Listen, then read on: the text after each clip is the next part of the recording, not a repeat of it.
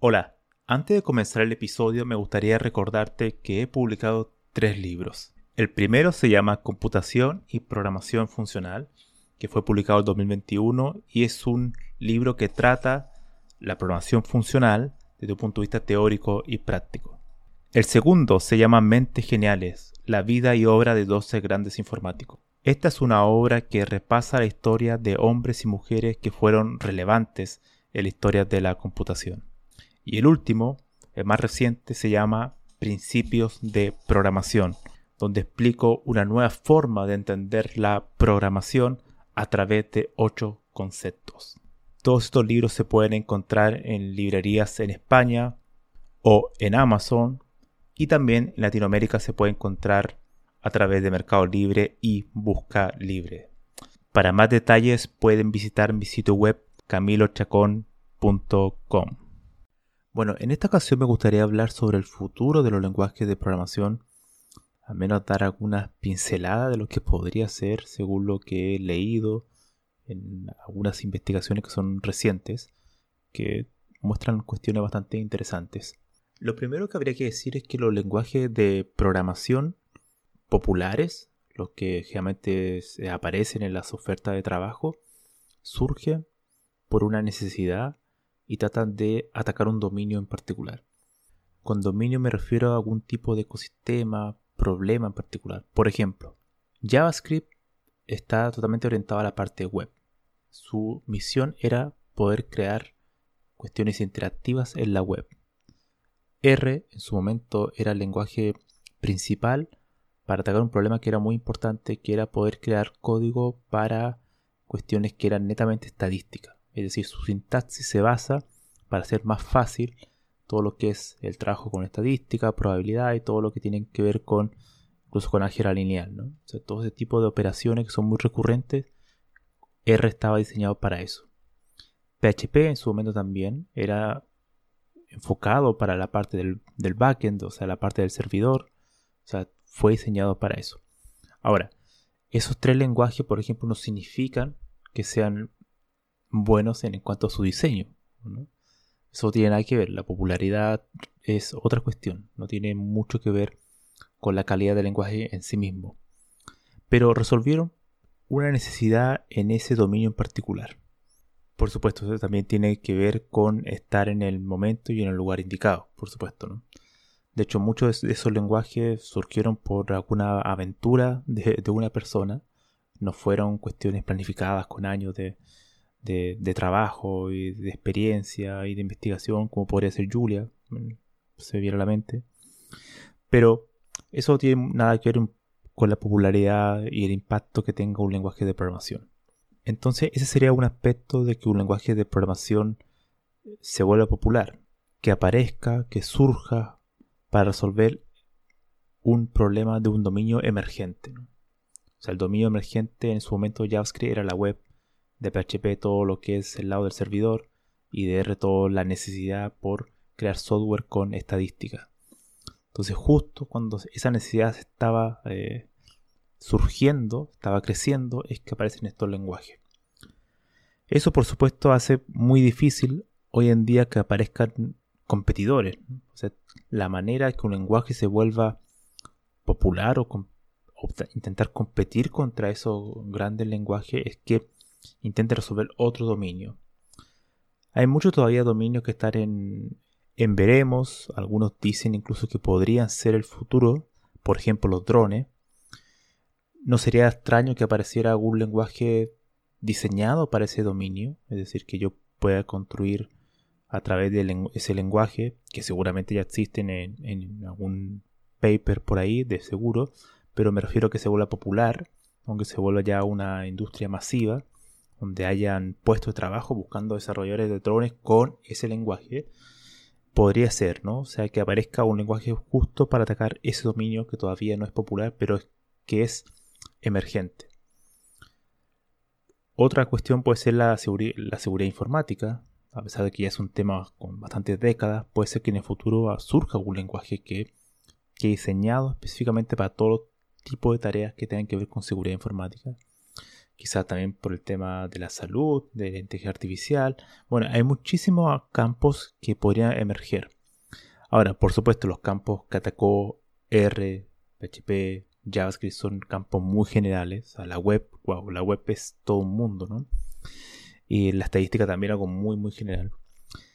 Eso me recuerda a los lenguajes de programación probabilísticos, que dado el surgimiento de los sistemas, de la necesidad de, crear sistemas que sean de aprendizaje, aprendizaje automático, en particular Machine Learning, eh, han surgido muchos lenguajes probabilísticos, pero ahora todavía están en, en, pruebas, eh, no son tan populares, algunos llevan creo que no muchos años tampoco, entonces quizás nunca se vuelvan tan popular, ¿no? Pero a lo que quiero llegar es que el futuro del lenguaje de programación es un futuro basado en dominios particulares. Yo creo en eso. Creo que para que surjan nuevos lenguajes, o sea, la única manera que aparezcan nuevas técnicas, nuevas eh, estrategias, es que se creen nuevos lenguajes. indudablemente tú puedes crear eh, e ¿no? Ese eh, lenguaje de dominio específico embebido dentro de otro lenguaje como por ejemplo Python o Java o C, pero eh, nunca van a tener totalmente la libertad de proponer nuevas técnicas porque están totalmente encerrados en otro lenguaje que los oprime, por así decirlo. Están totalmente. no tienen la libertad suficiente, ¿no? O sea, la sintaxis del lenguaje general eh, tienen que respetarla. Por tanto, donde van a surgir probablemente las mejores ideas, eh, la creatividad, sean en los DSL, en los lenguajes de dominio específico, atacando algún dominio en particular que pueda volverse muy, muy popular en el futuro. Yo creo que por ahí va la cuestión de los lenguajes de programación para el futuro, y que aparezcan cada vez más DSL, mm, atacando dominios eh, particulares, porque ahí van a poder los diseñadores de lenguaje proponer cuestiones mucho más interesantes. Ahora, otro tema también importante que lo vi en un paper hace no mucho tiempo, es que los lenguajes de programación del futuro se van a enfocar en temas que hoy en día no tienen tanta relevancia de manera masiva. Y uno de esos temas es, es el consumo energético. El consumo energético va a ser fundamental sobre todo para los sistemas de IoT, o Internet de las Cosas.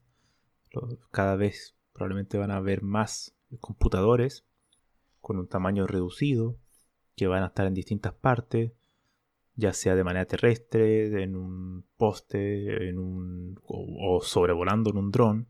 O sea, vamos a estar eh, rodeados de computadoras por todas partes, mucho más pequeñas. Y todo lo que es el tema de la batería, el consumo energético es fundamental.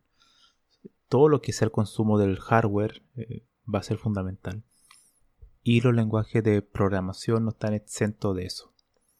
Por tanto, va a haber una preocupación hacia el consumo. O sea, que ocupar lenguaje que diseñar un algoritmo, implementarlo, puede ocupar menos energía que otro. Esto se vio en un artículo que vi de Rui Pereira y otros, porque son varios autores de Portugal, que voy a dejar el artículo, el enlace artículo en la descripción de este podcast, que causó bastante revuelo, porque había aparecido una tabla hace un tiempo por Twitter y por varios lados, demostrar que ese era el lenguaje que consumía menos energía. Y en ese trabajo, eh, bueno, ellos ocupan la, típica función de consumo de energía, que es consumo de energía igual potencia por tiempo. Entonces la idea ahí, claro, el tiempo ya se puede calcular, obviamente uno puede medir el tiempo de cuánto tarda un bloque de código, invocando alguna función de getTime eh, del momento o algún tipo de librería. Eso ya está resuelto.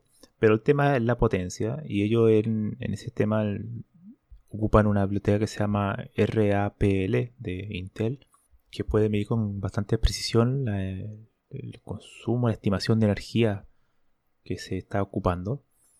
Y claro, por tanto ellos hacen ese experimento, bueno, ese artículo lo explican con mucho detalle. Y bueno, en general lo que uno puede deducir de todo eso es la importancia de la energía que eso va a ser un tema probablemente en el futuro. Así como tenemos profilers, ese tipo de cosas que podemos monitorear eh, lo que está ocurriendo en nuestros programas, el consumo de la CPU, de la memoria. Bueno, también va a estar el tema de la energía. Ahora, claro, me acordé que los mismos autores mencionaban que uno de los problemas de medir la energía es que un lenguaje de programación eh, no es tan solo el, código en sí, son muchas más cuestiones. Depende de la versión del compilador, depende si está ocupando máquina virtual o no, si ese lenguaje ocupa un recortor de basura o no, o si está ocupando algún tipo de biblioteca externa que la está, invocando. Entonces hay muchos factores para tener en cuenta al medir la energía. Bueno, este trabajo es bastante riguroso por lo que veo, lo que lo estuve releyendo hace un rato, antes de grabar este episodio. Y bueno, hacen una... muestran lo que un poco se presupone, ¿no? Que si un lenguaje es rápido, hay una cierta correlación entre la rapidez del lenguaje con el menor consumo de energía. Por eso C es un lenguaje más eh, rápido en tiempo de cómputo. Menor tiempo de cómputo también se traduce en menor consumo de energía. Aunque no siempre, pero por lo general de las veces se tiende a dar esa, esa cierta correlación. Una tercera cuestión y final que preveo en los futuros lenguajes de programación que no tiene exactamente que ver con los lenguajes en sí, pero sí con los programas que generan esos lenguajes, es la reparación automática de errores. Ese es un tema que se está investigando bastante y es la idea es muy simple. O sea, yo tengo un algoritmo que en una línea lo hago fallar, o sea, que haga que el test falle y que yo le paso un programa externo que es un reparador y le paso el algoritmo y automáticamente el algoritmo reescribe o sea, y soluciona esa línea. Y bueno, la idea es que pase todos los test de pruebas. El problema de ese tipo de sistemas que están todavía en este es el estado del arte, ya muy poco tiempo se están diseñando. Generalmente se utilizan para, por ejemplo, los cursos online para que un profesor no constantemente corrigiendo un algoritmo de cada uno de los alumnos. Bueno, se puede ocupar este tipo de sistema para que se repare, ¿no? Se repare, incluso se le puede dar alguna sugerencia al estudiante de por qué falló, qué le faltaba, esta variable tenía que tener este valor, si tenía que hacer, no sé, añadir un, un, array en vez de, de, una lista enlazada, qué sé yo, ¿no? Ese tipo de cosas. Eh, el problema es que ese tipo de sistema genera una especie de overfitting, es decir, se sobreajusta. Muchas veces cuando uno lo prueba en, estos test automáticos, se tiende a aprender la respuesta. Entonces, ¿qué significa eso? Que puede hacer, ok, vas, lo va a reparar, pero en todos los casos, todos los inputs que yo le paso a la función del algoritmo, eh, no lo va a hacer, o sea, va a fallar en otros casos solamente lo soluciona para un caso en particular de la prueba, para que solamente quede en verde, por así decirlo, el test, pero no de manera general. Ahora, eso presupone también que hay que mejorar la forma que se realizan las pruebas también, porque muchas veces los test unitarios uno hace una prueba y lo hace en un caso muy muy particular, pero no está haciendo la prueba de manera adecuada, ¿no? que sea mucho más general, con más o menos los, todos los inputs posibles que podría tener la función. Bueno, pero esa es una también una de las formas. En el episodio anterior hablé sobre la generación automática de código. Y esta también es una técnica que podríamos llamarla derivada de los generadores automáticos de código, pero es mucho más focalizada en el sentido de que corrige un algoritmo. O sea, podríamos tener en el futuro eh, sistemas automáticos de, para encontrar eh, errores y que automáticamente los corrijan o que dé una especie de alerta al lenguaje, integrado en el IDE, por ejemplo, que nos diga, bueno, aquí hay un error y estas son las posibilidades para solucionarlo. O sea, no directamente que te lo repare, pero que si te diga cuáles son las probabilidades de, que esta solución sea la mejor y tú, el humano, tenga que elegir cuál es la más adecuada. Todo esto, por supuesto, estas reparaciones se hacen en base a reparaciones correctas. ¿no? Al final, todos estos sistemas son basados un poco en el aprendizaje automático y también asume que hay ejemplos, o sea, que hay datos. O sea, esto no es por arte de magia, por supuesto. claro, esto no es que la, solución aparezca de la nada, ¿no? Tiene que haber ejemplos que te digan más o menos cómo se puede solucionar. Y también, por otro lado, tiene que ver mucho, depende mucho el lenguaje si yo entreno con datos de soluciones de código, cientos de códigos de Ruby, no voy a solucionar lo mismo a uno de, PHP. Claro. Ahora, PHP probablemente nadie lo puede salvar, nadie lo puede reparar, pero bueno, esa es otra historia. Bueno, eso entre paréntesis, porque PHP creo que me han, contado, gente que yo no confío mucho en ellos, me han contado que, está bastante mejor en sus últimas versiones. Bueno, quién sabe, puede ser. Podríamos, bueno, lo pongo en duda. Que me, pueden enviar un email con eso, comentándome si es verdad o no. Bueno, volviendo al tema en cuestión, es que, claro, el futuro también va a ser que van a aparecer ciertas herramientas que estén rodeando el lenguaje. Eh, tenemos los generadores automáticos de código, estos reparadores de, código que van a poder ser también una especie de asistente al, lenguaje. Y vamos a tener también todo el tema, la preocupación por otros, otras variables eh, como la energía, por la incesante incremento de computadoras que van a haber en cada año. Y a su vez también la, cantidad de dominios nuevos que va a atacar el software. O sea, van a, van a, aparecer nuevos dominios. Por ejemplo, el, el más quizás llamativo es el de los drones. Pero pueden haber muchísimos más. Y ahí también van a aparecer nuevos lenguajes. Así que el futuro es apasionante. Yo creo que el futuro de los lenguajes de programación va a ser bastante apasionante. No creo, como dije en el episodio pasado, que la programación vaya a ser totalmente automatizada, ¿no? No, no creo. Pero sí que van a haber asistentes, que van a haber herramientas más inteligentes. Bueno, inteligentes, obviamente ocupando la palabra entre comillas. Pero que sí van a ser mucho más. Eh, lo que sea un poco Peter Denning, ¿no? O sea, la, computación es la búsqueda de la automatización. Ese es el objetivo final. Y intentar ser más productivo. Y si uno automatiza más tareas eh, cotidianas, uno se vuelve un programador mucho más productivo. Yo creo que va a ser eso van a aparecer herramientas que nos van a ser mucho más productivos. Y está eh, la tarea como tantas décadas atrás, el tema de seguir aprendiendo herramientas y que es un aprendizaje que no tiene fin. O sea, las personas que creen que la informática, uno aprende un lenguaje o dos y se acabó, están totalmente equivocadas. Y bueno, hay que decírselo directamente que van a tener que siempre estar aprendiendo cosas. Pero sí los conceptos son los que prevalecen. Indudablemente los conceptos de la informática, de la programación no cambian tanto, solamente se añaden algunos cada ciertos años, pero lo cierto es que teniendo los conceptos, las bases, los fundamentos, los elementos esenciales, uno puede sobrevivir en este mundo, en esta jungla, de manera adecuada y con las herramientas suficientes para afrontar el futuro. Lo que pasa muchas veces es que muchos informáticos, programadores en particular, flaquean en eso porque no tienen las bases sólidas. Entonces automáticamente tú le cambias el lenguaje y se acabó. ¿no? Tienes que casi como volver a empezar. Y, eso no es así. Hay muchos conceptos que uno aprende a, lo largo del, tiempo que son independientes del lenguaje, que uno los ve en distintos lenguajes, pero están ahora expresados de manera diferente, con una sintaxis diferente, con una semántica diferente, pero es la misma idea de fondo. Y por eso que yo muchas veces digo que los programadores tienen que aprender de computación.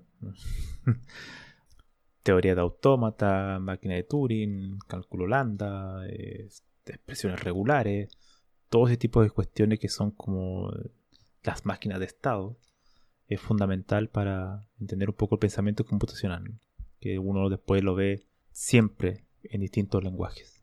Bueno, eso sería el episodio de hoy, espero que le haya gustado compartan este episodio, suscríbanse si no lo han hecho y bueno, y si me quieren donar algún mensaje, alguna palabra de aliento, alguna sugerencia de tema a tratar, yo siempre estoy bienvenido a recibir email de todo tipo.